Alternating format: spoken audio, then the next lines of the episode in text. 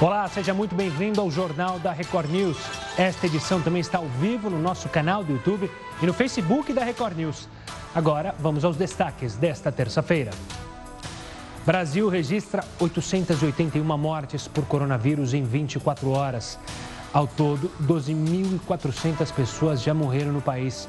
De acordo com o Ministério da Saúde, já são mais de 177 mil pessoas infectadas. Ministros do governo Bolsonaro prestam depoimento. Braga Neto, Augusto Heleno e Luiz Eduardo Ramos falam sobre suposta interferência do presidente na Polícia Federal.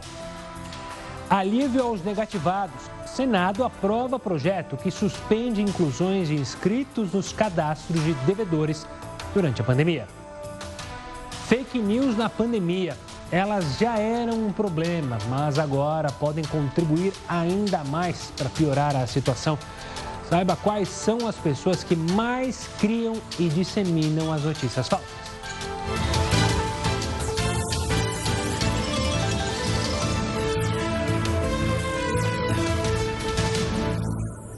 E nessa terça-feira é comemorado o Dia do Enfermeiro. Esses profissionais que estão na linha de frente do combate à pandemia e merecem enormes e muitas homenagens. Estão lá quando os pacientes chegam em estado crítico e também quando recebem alta. Os profissionais não são números. Eles têm rostos, histórias e pessoas que amam. Enquanto muitos precisam ficar em casa para evitar a disseminação do coronavírus, os enfermeiros continuam saindo para cuidar dos familiares de outras pessoas. Ao decidirem fazer parte do combate à pandemia, eles precisaram abrir mão de alguns gestos cheios de importância, como abraçar os próprios filhos na volta do trabalho. Eu chego às vezes de 36 horas de plantão, né? Então são 36 horas sem me ver. Então, eu, quando eu chegava, a primeira coisa que eles faziam era pular no meu colo, né? E hoje eu não posso fazer isso mais. Os profissionais também precisam manter distância dos pais, que fazem parte do grupo de risco. Benção, mãe. Cheguei. E tudo bem? E não é à toa que o dia 12 de maio foi escolhido para homenagear os enfermeiros. É a data do nascimento da britânica Florence Nightingale, que foi pioneira da enfermagem moderna em 1820. Fugindo dos padrões da época, Florence chefiou uma equipe com 38 enfermeiras voluntárias que partiram para ajudar soldados na Guerra da Crimeia. Além disso, ela lutou por melhores condições de saúde para pobres e indígenas. A enfermeira era conhecida como a Dama da Lâmpada por carregar o instrumento durante a noite para tratar feridos. Hoje, em meio à pandemia, enfermeiros continuam iluminando muitos doentes com esperança. Mas desta vez, são eles que merecem janelas iluminadas e muitos aplausos.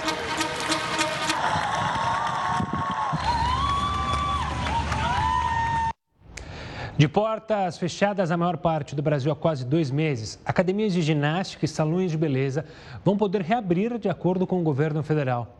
No decreto do presidente Jair Bolsonaro, estes serviços foram classificados como essenciais. Mas a medida não será seguida por pelo menos 17 estados e o Distrito Federal.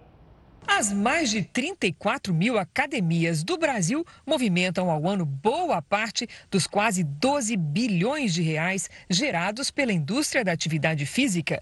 Já os cerca de 500 mil salões de beleza do país geram milhares de empregos formais e informais. Os dois setores entraram no decreto baixado nesta segunda pelo presidente Bolsonaro como serviços essenciais. Foram equiparados à construção civil e às atividades industriais. Por isso, podem reabrir, mesmo durante a pandemia. O ministro da Saúde diz que cabe ao Ministério da Economia definir quais são os serviços essenciais e que a decisão final é do presidente da República. Mas as duas atividades são consideradas de alto risco de contágio. O decreto causou divisão entre governadores. 18 já declararam que não vão seguir a determinação. Outros estados concordam e até já tinham autorizado o funcionamento destes serviços. É o caso de Mato Grosso do Sul, Santa Catarina e Rio Grande do Sul. No Espírito Santo e no Mato Grosso, academias seguem fechadas e salões de beleza abertos. Os governos de Minas Gerais e Roraima dizem que a decisão é dos prefeitos. Não se posicionaram ainda sobre a medida os estados de Tocantins e Rondônia. No final da tarde, o presidente Bolsonaro voltou a defender a medida. Olha, a criação, a competência é minha do executivo. Quando foi discutido a quantidade de quais profissões seriam essenciais, a cada momento que aparecesse uma profissão fosse ligar para o ministro, eu não ia, não ia trabalhar. O Ministério da Saúde diz que cabe ao Ministério da Economia definir quais são os serviços essenciais e que a decisão final é do presidente. O governo de São Paulo informou que o decreto está em estudo no Comitê de Combate ao Coronavírus e que vai anunciar novas medidas amanhã. Para entender mais sobre esse assunto, eu converso agora com Heroto Barbeiro. Heroto, uma boa noite. No final de contas, quem que pode decidir ou não o que é essencial para a economia? Olha, se for no caso das barbearias, sou eu. É você e ponto final. Tem que abrir as barbearias. Como é que eu vou sobreviver sem, sem, sem trabalhar, fazer uma barba e tal, cortar o cabelo? Mas olha, é, você vê que confusão que nós estamos tendo aí. A gente não sabe se é o presidente, se é o governador ou se é o prefeito. Então, eu gostaria de mostrar rapidamente, uh, Gustavo, um telãozinho que nós temos aí, claro. para comparar com, com os Estados Unidos. Pega, por exemplo, daí, olha. Aí do lado esquerdo tem Estados Unidos versus Brasil. Quando você pega a cidade de Nova York, quem é que determina se Nova York vai abrir ou não vai abrir o salão de beleza? É o prefeito. O governador não manda na cidade de Nova York. O presidente Trump não manda na cidade de Nova York, é o prefeito. Agora vamos olhar para o lado do Brasil. Do lado do Brasil, quem é que manda? Nós estamos aqui perdidos entre prefeitos, governadores e presidente. Por quê? Porque na nossa história já houve um momento que os prefeitos mandaram, isso foi lá no comecinho da história do Brasil. Depois o Brasil sempre foi um país é, extremamente centralizado e os prefeitos perderam a, a, o poder. Quando nós proclamamos a República em 1889, os governadores ficaram muito fortes. Aí então, os governadores passaram a mandar do Brasil. De 1930 para cá, fortaleceu a figura do presidente, de todos os presidentes da República do Brasil. E por esse motivo, então, eles ficaram mais importantes. Então, hoje, dada a decisão da Justiça de que prefeitos e governadores têm autonomia, nós ficamos perdidos. Nós não sabemos se quem manda é o presidente se é o governador ou se é o prefeito. Fiz essas duas comparações porque nos Estados Unidos é o poder local e o poder local é representado pelo prefeito. É ele que sabe se deve abrir, se não deve abrir, se está bom ou não está. Mas aqui, como você vê, nós temos mais gente mandando do que lá. Fazendo analogia com os índios, né? Aquela velha frase. É, é, muito cacique para pouco índio. O que falta, o que tem de cacique não é uma beleza. Agora, quem decide, quem manda, é um desencontro danado. O Heroto volta daqui a pouquinho aqui conosco. E claro que esse tema é polêmico, falando sobre as aberturas. Então, a gente quer a abertura dessas, é, desses mercados, dessas é, salões de beleza, barbearia e academias de ginástica, medida tomada pela presidência. Você, na sua casa, a sua opinião, esses é, setores devem ser considerados essenciais ou não? Participe, mande sua mensagem para o WhatsApp, 11 942 128 782. Pode participar também pelo Twitter, hashtag JRNews, comenta a nossa pergunta do dia e também você pode comentar qualquer outro assunto que a gente trouxer aqui no jornal. É claro que eu fico esperando a sua participação. E as notícias falsas é, são uma grande pandemia também, estão em todos os lugares, infelizmente. Mas você sabe quais são os tipos de pessoas que mais criam e disseminam as fake news? Você vai descobrir já já no próximo bloco aqui no Jornal da Record News. Agora eu te espero na nossa live. Pandemia do coronavírus mudou muita coisa nas relações de trabalho. O home office virou uma das únicas alternativas para algumas pessoas. Só que existe uma outra opção que deve ganhar força logo depois que essa pandemia passar a gente espera que logo. O coworking. Veja só.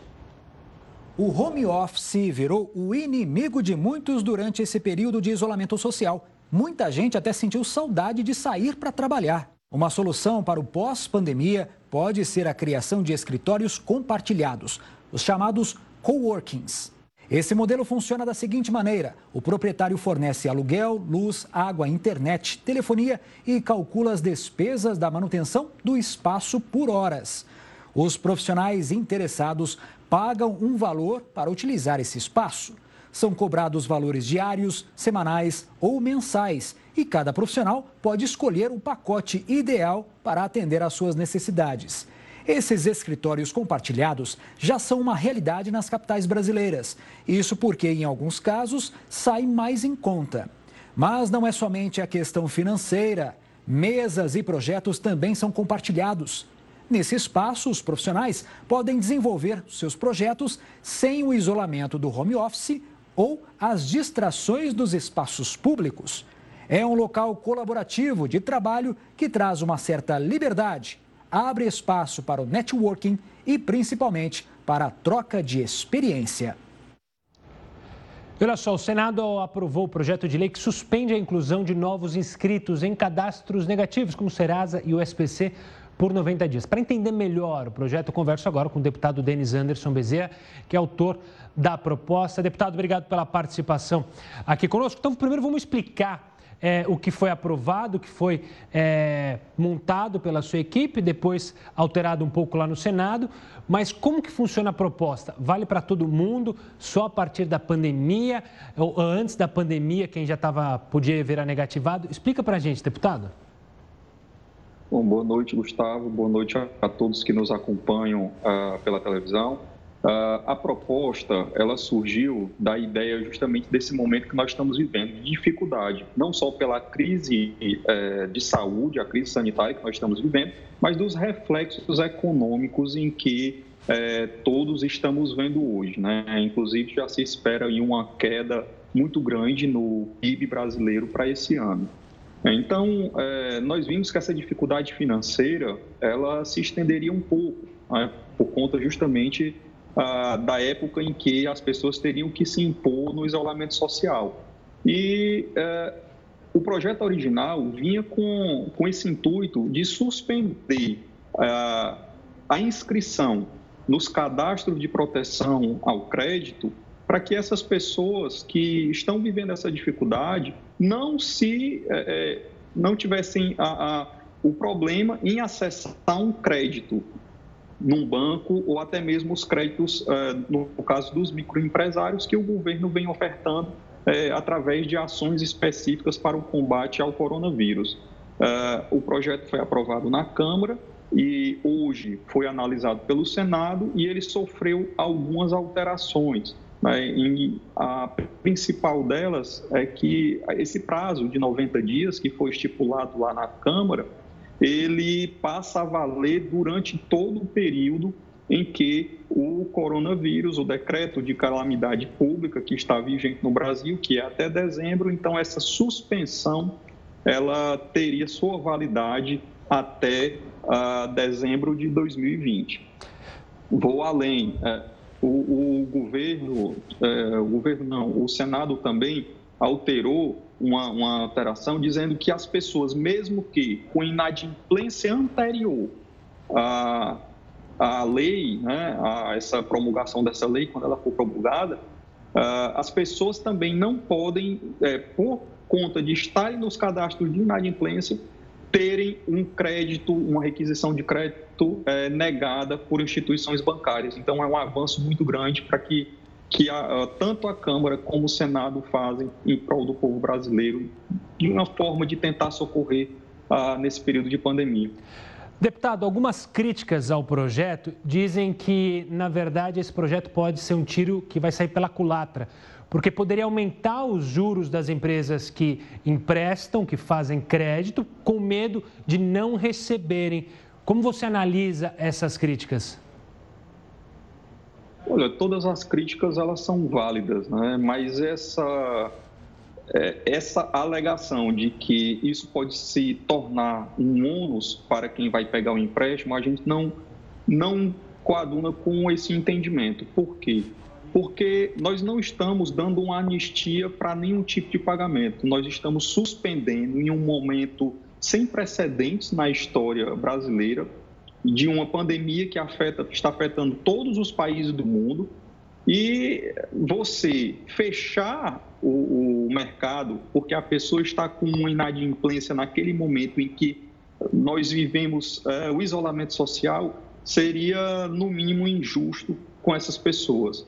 Uh, o projeto prevê que, após uh, o encerramento do decreto de calamidade, aqueles títulos que estariam sujeitos à negativação, todos eles entrarão novamente no, no cadastro. E a gente ainda foi um pouco além, porque a gente prevê, a partir de janeiro, encerrou-se o decreto em dezembro, janeiro, o, o consumidor, seja pessoa física ou pessoa jurídica, tem um prazo de 30 dias para fazer a renegociação daquela sua dívida e fazer a quitação com uh, o credor ou, no caso de não havendo sucesso nessa renegociação, uh, o, a dívida será negativada uh, nos órgãos de proteção ao crédito. Então, a, a alegação de que haveria uma quebra ah, no histórico de, de, bom pagador da pessoa, o cadastro positivo ou o cadastro negativo, é, nesse momento a gente tem que pensar realmente nas pessoas, pensar na subsistência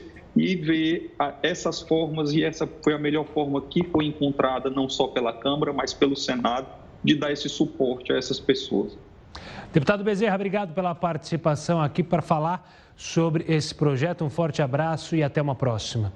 Você que está assistindo a gente, comente o que, que, você acha desse projeto. Você acha que deve ir adiante ou você tem essa preocupação que alguns críticos apontam que, com o risco desse projeto ir para frente, as empresas, justamente que emprestam, vão aumentar os juros com medo de não receberem e aí esse, é, essa ideia vira, na verdade, uma má ideia. Participe conosco, tanto pelo Facebook, tanto é, pelo Twitter, hashtag JRNews, manda sua opinião. Ah, lembrando também que se você não viu essa entrevista, você pode revê-la no YouTube. Se você pegou o finalzinho, quer entender melhor sobre o assunto, tá lá, se inscreva no nosso canal e ative as notificações. Inclusive, eu quero agradecer demais a você que acompanha a nossa programação no YouTube. Sabe por quê? Porque já são mais de um milhão de inscritos no nosso canal que vai aparecer aí na sua tela todos os programas, jornais, conteúdos exclusivos para você, internauta e telespectador. É a Record News com a sua programação multiplataforma. E, obviamente, você quer ficar bem informado? Não fique fora dessa, faça a sua inscrição, informação de qualidade, de graça, na palma da sua mão. E olha, a gente fala de boa informação, mas a gente fala também das fake news, que geram um problema enorme antes da pandemia, mas agora elas podem contribuir para piorar ainda mais a situação. Mas você sabe quais são as pessoas que mais criam e disseminam fake news? Vai ficar sabendo agora. Analisando as últimas fake news que surgiram nesse período de avanço do coronavírus, é possível notar alguns tipos específicos de pessoas que começam esses rumores e por que elas os espalham. Há quem crie fake news única e exclusivamente como uma brincadeira entre amigos. São os famosos piadistas. Por exemplo, na Inglaterra, um rapaz criou um texto falso do governo que dizia que a pessoa que estivesse lendo aquele texto estava sendo multada por ter saído muitas vezes de casa. Segundo o rapaz, a intenção era apenas dar um susto em alguns amigos que não estavam respeitando a quarentena. Mas a mensagem se espalhou pelos grupos e deixou muita gente preocupada. Para resolver o problema, o governo teve que se pronunciar sobre o caso. Há também os golpistas que querem se aproveitar da pandemia. Vimos aqui no Brasil muitos links e aplicativos que foram criados para tentar enganar as pessoas que estavam se cadastrando para solicitar o auxílio emergencial. Outro personagem que frequentemente está envolvido com fake news é o autor de teorias da conspiração. Quer ver mais um exemplo? Assim que o número de mortos no estado do Amazonas começou a tomar conta dos noticiários e as imagens de cemitérios lotados se espalharam pelo país, surgiu uma fake news que dizia que, na verdade, aqueles caixões estavam todos vazios. Imagens de caixões abertos sendo repassadas por dias e dias. E até hoje ainda há quem acredite que essas imagens eram verdadeiras. E quem nunca recebeu um áudio de um médico famoso assegurando que o coronavírus não é uma doença tão preocupante?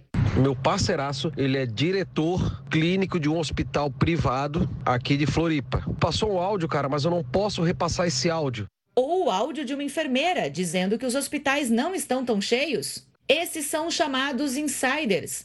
Quando a fake news é o relato de um profissional que dá credibilidade àquela informação. Mas essas fake news se espalham porque preocupam as pessoas que as recebem. Muitas vezes, o ato de compartilhar notícias falsas não é feito com má intenção. Todos temos aquele tio que decidiu repassar a informação porque vai que é verdade. Por isso, o importante é reforçar. Sempre verifique se a informação que você vai repassar é verdadeira. Pesquise na internet, leia sites e jornais. Assim, muitos problemas podem ser evitados. E ele já reagiu dando positivo Olha, ainda falando sobre isso, o Twitter anunciou que está ampliando a política para conter a disseminação de fake news sobre o coronavírus. Agora, a rede social vai colocar etiquetas e avisos em publicações com informações prejudiciais ou enganosas sobre a doença. Além disso, os avisos também vão redirecionar os usuários para conteúdos verificados e confiáveis. Nós já falamos aqui no Jornal da Record News sobre como é que está o setor do turismo é, e como ele tem sido prejudicado durante essa pandemia. Uma dúvida que fica é o que vai acontecer com o preço das passagens? O Heroto comenta agora aqui conosco. Vai aumentar, vai subir, vai ficar na mesma? O que, que acontecerá com as passagens, Heródoto? Olha, Gustavo, eu estava imaginando o seguinte, que assim que essa pandemia passar, as companhias aéreas vão fazer uma grande concorrência e as passagens aéreas vão ficar baratas. Então a gente vai poder pegar um avião de Brasília para Fortaleza, Fortaleza para Porto Alegre, etc, etc, por um preço bem baratinho. Mas olhando direitinho o setor, eh, eu concluí o seguinte: não é isso que vai acontecer, não. Pelo contrário, as passagens aéreas vão ficar aproximadamente 50% mais caras quando terminar a, a pandemia do coronavírus tanto para voo interno no Brasil como para voo internacional. Mas pera um pouquinho, por que, que vai ficar mais caro? O que, que vai acontecer? O combustível do avião está mais barato. O pessoal está ajudando as companhias aéreas. E, ao mesmo tempo, os impostos estão sendo, de certa forma, relegados. Por que, que vai custar mais caro? E a explicação, Gustavo, é simples. É porque os aviões não vão poder mais voar lotados, como a gente vê. Normalmente, quando você pega um avião, cada fileira tem seis pessoas sentadas tem aquele cidadão que senta na cadeira do meio. Muito bem. Ao invés de seis pessoas, só poderão sentar quatro. Ninguém vai sentar na cadeira do meio. Aliás, a gente já não gosta de sentar na cadeira do meio. É? Mas a companhia aérea ela precisa que o pessoal sente na cadeira do meio para que a passagem possa ficar mais barata. Então, num avião, por exemplo, de 100 lugares, em vez de levar 100 passageiros, ele só vai levar 40. E para a companhia não quebrar e para o voo poder dar algum resultado, eles vão ter que aumentar o preço da passagem aérea. Então, de um lado, vai ficar mais confortável, você não vai ter o pessoal do meio nos, no, no, no banco dos aviões. Mas do outro, ela vai ficar mais caro porque o avião é, vai ter que cobrar mais caro, senão ele não vai bancar o voo.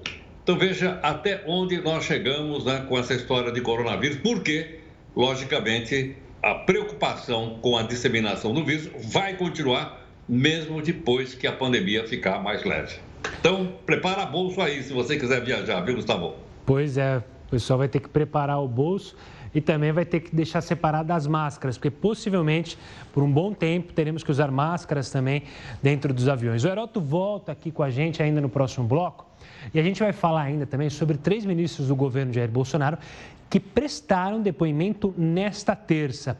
A gente vai saber o que eles falaram em instantes. Enquanto isso, eu te espero em mais uma live para saber o que você está falando.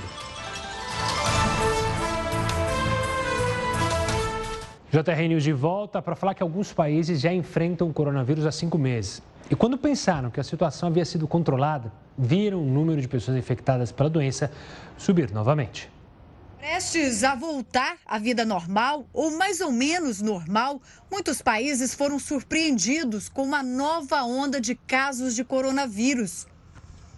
Na Alemanha, por exemplo, ficou decidido que as lojas vão poder reabrir e os alunos voltar gradualmente às aulas. O retorno está sendo feito aos poucos, mesmo com a pressão de parte da população que pede agilidade para finalizar o confinamento. Mas os números mais recentes na Alemanha mostram que o fator reprodutivo do coronavírus, que indica para quantas pessoas o infectado retransmitiu o vírus, subiu novamente acima de 1. Isso significa que o número de infecções está aumentando no país. A Coreia do Sul também começou a flexibilizar algumas restrições, como a reabertura total das escolas e empresas. Mas tudo pode ser repensado. Isso porque 34 novos casos de coronavírus foram confirmados na Coreia. Esse é o maior número diário em um mês. O ressurgimento ocorreu após um homem em torno de 20 anos ter visitado várias casas noturnas em uma mesma noite antes de ser diagnosticado com o coronavírus. Na França, onde o confinamento começaria a ser flexibilizado a partir desta segunda-feira, as autoridades anunciaram a descoberta de pelo menos nove casos. No Irã, uma província que pensava estar livre do coronavírus se viu obrigada a voltar para o confinamento após registrar um grande aumento no número de pacientes. A pergunta que fica agora é se esses países vivem uma segunda fase do vírus. O que se viu até o momento é que os testes em massa e as restrições à circulação de pessoas ajudaram a manter o número de mortos muito menor. Mas enquanto alguns temem as medidas de flexibilização, outros protestam contra a continuidade do isolamento social. Três ministros prestaram depoimento nesta terça-feira sobre a reunião em que, segundo Sérgio Moro, o presidente Jair Bolsonaro propôs a troca do superintendente da PF no Rio de Janeiro. O presidente teria pedido a mudança para proteger filhos e amigos. Investigadores da Polícia Federal e procuradores chegaram por volta das quatro horas da tarde ao Palácio do Planalto. No quarto andar foram os gabinetes dos ministros Augusto Heleno, de Segurança Institucional, Luiz Eduardo Ramos, da Secretaria de Governo e Walter Braga Neto, da Casa Civil. Os três ministros da ala militar do governo responderam a perguntas sobre o depoimento do ex-ministro da Justiça, pelo qual o presidente Jair Bolsonaro teria tentado interferir na autonomia da Polícia Federal. Mais cedo, na sede da PF, o vídeo apontado como prova por Moro foi assistido por ele e seus advogados, por representantes da Procuradoria-Geral da República, do Supremo Tribunal Federal, delegados da Polícia Federal e pelo advogado-geral da União José Levi Melo. A gravação mostra a reunião de ministros do dia 22 de abril, no Palácio do Planalto, em que Bolsonaro teria ameaçado Moro de demissão. Segundo fontes do Supremo Tribunal Federal e da Procuradoria-Geral da República que assistiram ao vídeo, Bolsonaro teria afirmado na reunião que precisava de informações de inteligência da Polícia Federal para evitar que investigações em andamento prejudicassem a família e amigos dele. O vídeo desse encontro é uma das evidências do inquérito aberto no Supremo para investigar o presidente. O relator do caso, o ministro Celso de Mello, autorizou a perícia no material para atestar que não houve edição. O ex-superintendente da PF no Rio de Janeiro, Ricardo Saad, alvo do pedido de troca de Bolsonaro, prestou depoimento ontem em Brasília. Ele afirmou aos investigadores que nunca recebeu, de maneira direta ou indireta, pedidos de relatórios de inteligência do presidente ou do ex-ministro Sérgio Moro. Sobre ter sido deslocado do cargo, Saad disse que teve ciência pela imprensa de uma declaração do presidente Jair Bolsonaro demonstrando a intenção de trocar o superintendente do Rio de Janeiro.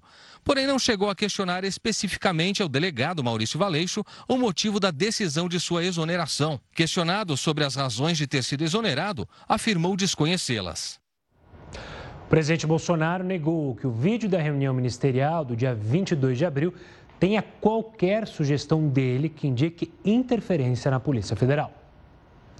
E segundo o Ministério Público de São Paulo, nesse período de quarentena, a violência contra a mulher só aumentou.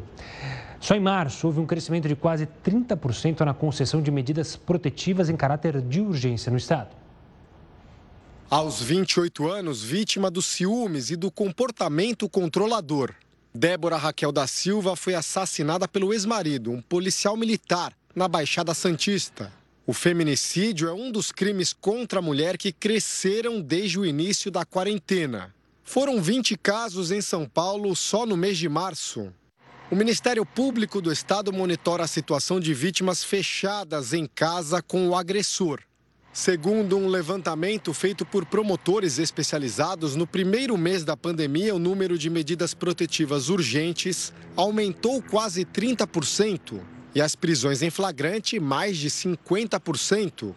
As agressões e as ameaças são potencializadas pelo isolamento social e a crise econômica. O próprio isolamento, que gera uma convivência mais intensa, o controle por parte do parceiro, que agora é 24 horas, o consumo de álcool e drogas. As autoridades de defesa dos direitos da mulher alertam que, apesar do isolamento físico, é possível pedir ajuda. As vítimas podem e devem usar a tecnologia tanto para fazer um boletim de ocorrência online, quanto para mandar mensagens para amigos, parentes ou até colegas de trabalho avisando das agressões e ameaças. Parece difícil, mas é necessário.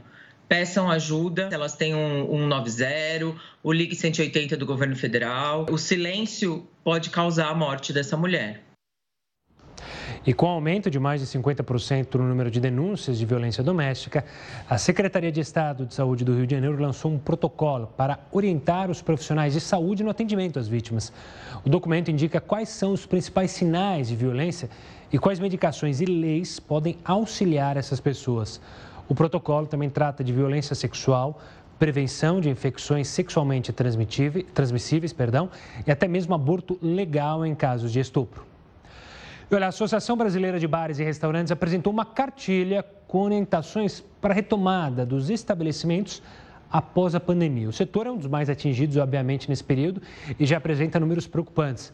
Para trazer informações sobre esses números e, claro, sobre a cartilha, eu vou conversar com Paulo Somuti, que é presidente da Abracel. Paulo, obrigado pela participação aqui conosco.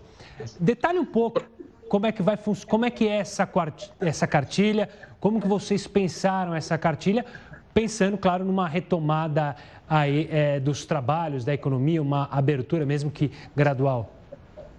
Bom, como você bem destacou, o setor de bares e restaurantes tem sido né, um dos mais atingidos dessa pandemia e o pior de tudo, ele continuará assim, a retomada do setor é lenta e, e ela traz alguns desafios importantes e o mais importante de todos é a gente conquistar a confiança do consumidor. E para essa confiança, nós precisamos de esclarecer, e a importância de estar em espaços como esse é enorme. Primeiro, que a Organização Mundial da Saúde e a própria Anvisa, que é a Agência de Vigilância Sanitária do Brasil, garantem que o vírus não se transfere, não se contamina, não contamina pela comida. Ou seja, com isso nós precisamos apenas manter os padrões normais que sempre tivemos de cuidar do alimento com toda a segurança que é definido por leis e procedimentos comer em bar e restaurante, independente de ser uma comida aquilo, continua sendo muito seguro. A grande destaque agora é como vamos lidar com as pessoas dentro dos bares, restaurantes, aquelas que trabalham juntos uns com os outros, o garçom com o cliente e a relação de um cliente com o outro. Essa é a, o objetivo principal da cartilha. E aí a gente alerta, por exemplo, que a distância mínima entre pessoas que a OMS regulamenta de um metro tem que ser observada para entrar, na hora de pagar, entre mesas, entre cadeiras ocupadas, né? E importante lembrar que uma cadeira ocupada ela está de costa para outro cliente, dificilmente haverá uma contaminação. E a gente vai ter que cuidar para que cardápios não sejam usados como antigamente, que não precisa, vamos orientar que escreva o cardápio numa parede, num quadro, ou então que o plastifique e sempre que for usado use a higienização com álcool gel cuidados na hora de pagar, evitando pagar em dinheiro, usar a maquininha do cartão de crédito, que sempre será higienizada. Então, questões como essas passarão a ser importantes no dia a dia. Agora, o mais importante é que haja uma solidariedade, um comportamento coletivo muito respeitoso e que essa distância entre pessoas seja mantida com muito cuidado. Paulo, eu conversei há pouco com o Heroto, a gente estava falando sobre é, a questão do turismo, que as companhias aéreas vão cobrar mais caro pelas passagens, porque, como a gente comentou, é, vão ter que tirar pessoas ali do avião por causa da transmissão do vírus.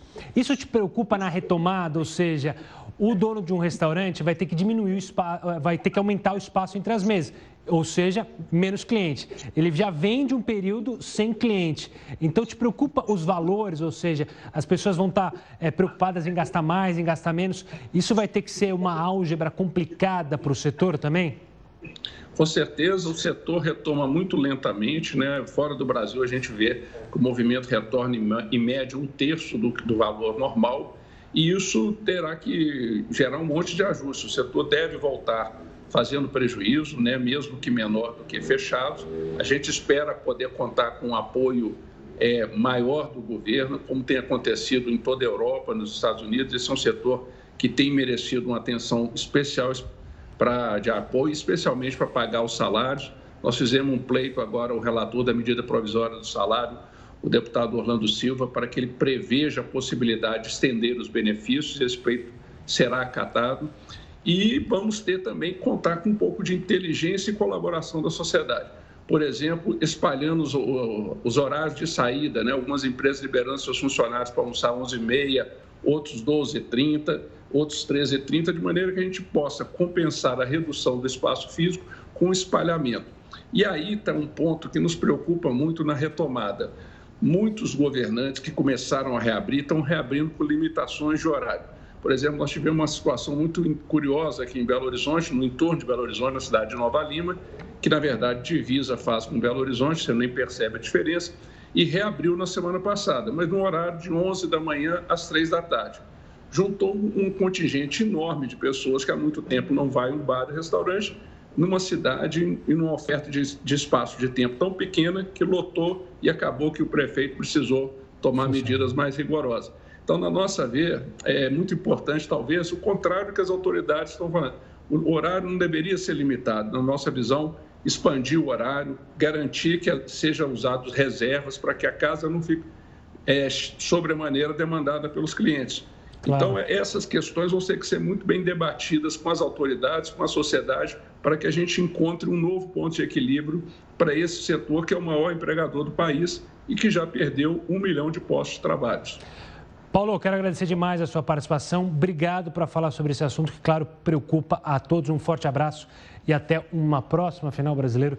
Como o Paulo bem disse, adora sair, fazer um happy hour e está sentindo muita falta disso. O brasileiro, o latino tem isso, do contato, de brincar, de brindar. Bom, mudando de assunto, entre os dias 17 de abril e 6 de maio, a Justiça Eleitoral recebeu mais de um milhão de demandas online. De acordo com o TSE, em 19 dias, eleitores das 27 unidades federativas brasileiras e pessoas que residem no exterior apresentaram solicitações para a primeira via do título, mudança de município e alteração de dados. Minas Gerais foi o estado que apresentou o um maior número de requerimentos. Foram quase 120 mil pedidos, seguido por São Paulo, com 88 mil, e depois o Rio de Janeiro, que teve mais ou menos 60 mil pedidos. Vamos falar com o Heródoto mais uma vez, porque o setor de serviços pode ter o pior resultado desde 2011, segundo o IBGE. Então, o Heródoto comenta, porque ele tem alguns dados para mostrar para a gente desse setor. Diga lá, Heródoto. Olha, Gustavo, como você lembrou, o IBGE começou sua pesquisa em 2011, é o pior resultado desde que ela começou na série histórica. Agora, só um detalhe interessante que é o seguinte: quando a gente fala em economia de um país, a gente fala da contribuição que todos, todas as atividades dão para o PIB, para o Produto Interno Bruto, ou seja, é a soma de tudo aquilo que a gente produz, tudo aquilo que a gente tem do país, é o PIB. Muito bem, normalmente, quando a gente fala em economia, a gente lembra indústria, lembra minério, lembra uh, comércio, vai por aí afora. Mas a maior parte, a maior parte daquilo que nós produzimos está debaixo do setor de serviço. Eu fiz até aqui um telãozinho para gente, a gente ver melhor isso aí, gostaria até que a gente colocasse o telãozinho, mostrando o seguinte, só para você ter uma ideia, olha só, dá uma olhadinha ali em cima. Prestação de serviço do mês de março. A prestação de serviço é responsável por 70% do produto interno bruto do Brasil. Então, prestação de serviço tem que 70% sobra, então, para os demais, só 30%. Agora, houve uma queda grande no mês de março, a pior desde 2011. O chamado serviço de família foi o que mais sofreu, com 31%. Aí você pode colocar escola, pode colocar lazer, pode colocar as empregadas domésticas, pode colocar a, a, prestação de serviço pessoal, a gente falou agora há pouco de barbeiro, falamos também de academia de ginástica, falamos também de salão de beleza. Olha a queda aí, 31%. Agora, outro setor que realmente despencou, agora há pouco a gente falou dele, foi o transporte aéreo. Ele perdeu 27% no mês de março. E o transporte terrestre também perdeu 10%.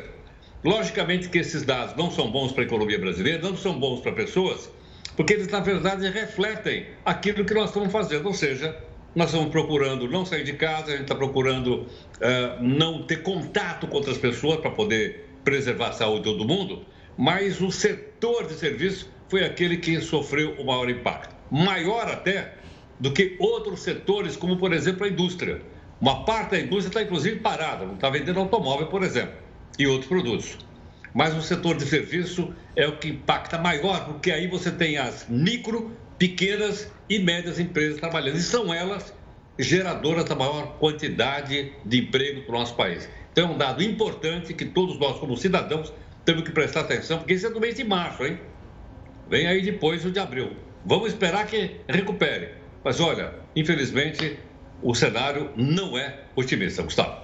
Tá certo, Heroto. Obrigado pela participação. A gente se fala amanhã. Forte abraço. Olha, o Ministério da Saúde atualizou as informações sobre o coronavírus na tarde desta terça-feira e falou sobre estudos que tentam identificar o quanto os profissionais da saúde estão sendo impactados pela pandemia. De acordo com o Ministério, oficialmente, o primeiro caso de coronavírus no Brasil foi identificado no dia 26 de fevereiro. Só que outros 39 registros suspeitos também foram identificados pelo Sistema de Informação Nacional antes desta data. Por isso, o Ministério da Saúde disse que vai pedir uma investigação detalhada para as secretarias estaduais. Justamente para identificar se esses casos realmente tiveram uma transmissão ou sintomas antes do dia 26 e aí a gente possa entender um pouco mais o início da é, é, epidemia no Brasil com números reais e não por meio de simulações e modelos é, ou se se trata de um erro de digitação, que pode acontecer. Conforme eu falei, são milhares e milhares de dados que são digitados, coletados diariamente, e um, um erro eventualmente pode acontecer. E para nos certificarmos de que isso realmente não se trata de um erro e sim de casos ou vice-versa, a gente precisa contar com a colaboração das secretarias estaduais e municipais de saúde para a devida e correta investigação desses fatores. Atualmente, 145 mil testes realizados estão aguardando resposta. O secretário falou também sobre o quanto profissionais que trabalham no levantamento da pandemia estão sendo afetados. Vários digitadores, registradores, equipes que trabalham na contabilização dos dados, eles têm apresentado também esse, um, um alto índice de absenteísmo, afastamentos, isso prejudica também a entrada dos dados. A equipe informou que está fazendo um estudo para identificar os profissionais da saúde que estão sofrendo de problemas psicológicos por causa da pandemia. Então, essa ação diz respeito ao enfrentamento da pandemia, mas a pesquisa tem como objetivo maior que a gente possa detectar os agravos de saúde mental na nossa população de profissionais de saúde e que a gente possa ter na agenda de governo, após a pandemia, políticas públicas voltadas a um cuidado específico com a saúde mental desses profissionais. A higiene é fundamental no combate ao coronavírus, correto? Mas você já parou para pensar que muitos brasileiros não têm nem água encanada? A gente vai conversar com um especialista já já sobre esse assunto agora. Eu te espero na última live do Jornal. Lavar as mãos é uma das principais formas de se prevenir do coronavírus. Mas como fazem os milhões de brasileiros que não têm água encanada, coleta e tratamento de esgoto, esgoto e convivem com lixões a céu aberto? Para falar sobre esse assunto, nós conversamos com o Luiz Gonzaga, que é presidente da Associação Brasileira de Empresas de Tratamento de Resíduos e Efluentes. Obrigado pela participação, Luiz. Explica uma coisa para a gente, por que, que a gente tem esse gargalo tão enorme, tantas pessoas vivendo em situação de não ter água, falta vontade política, falta estrutura. O que, que falta para a gente acabar com esse gargalo enorme que a gente tem? Boa noite. Falta de tudo um pouco. Falta especialmente vontade política. Porque você veja, é, nós, você está vendo a imagem aí de lixões? Uhum. Nós temos no Brasil 3.257 lixões hoje. 10 anos depois de aprovação da Política Nacional de Resíduos Sólidos. Nós temos hoje 100 milhões de pessoas vivendo sem saneamento básico no país. 64 milhões de pessoas sem acesso à água potável. O que, que ocorre basicamente? O, o assunto do resíduo sólido, por exemplo, é da instância municipal. O prefeito deve definir aquilo que deve ser feito.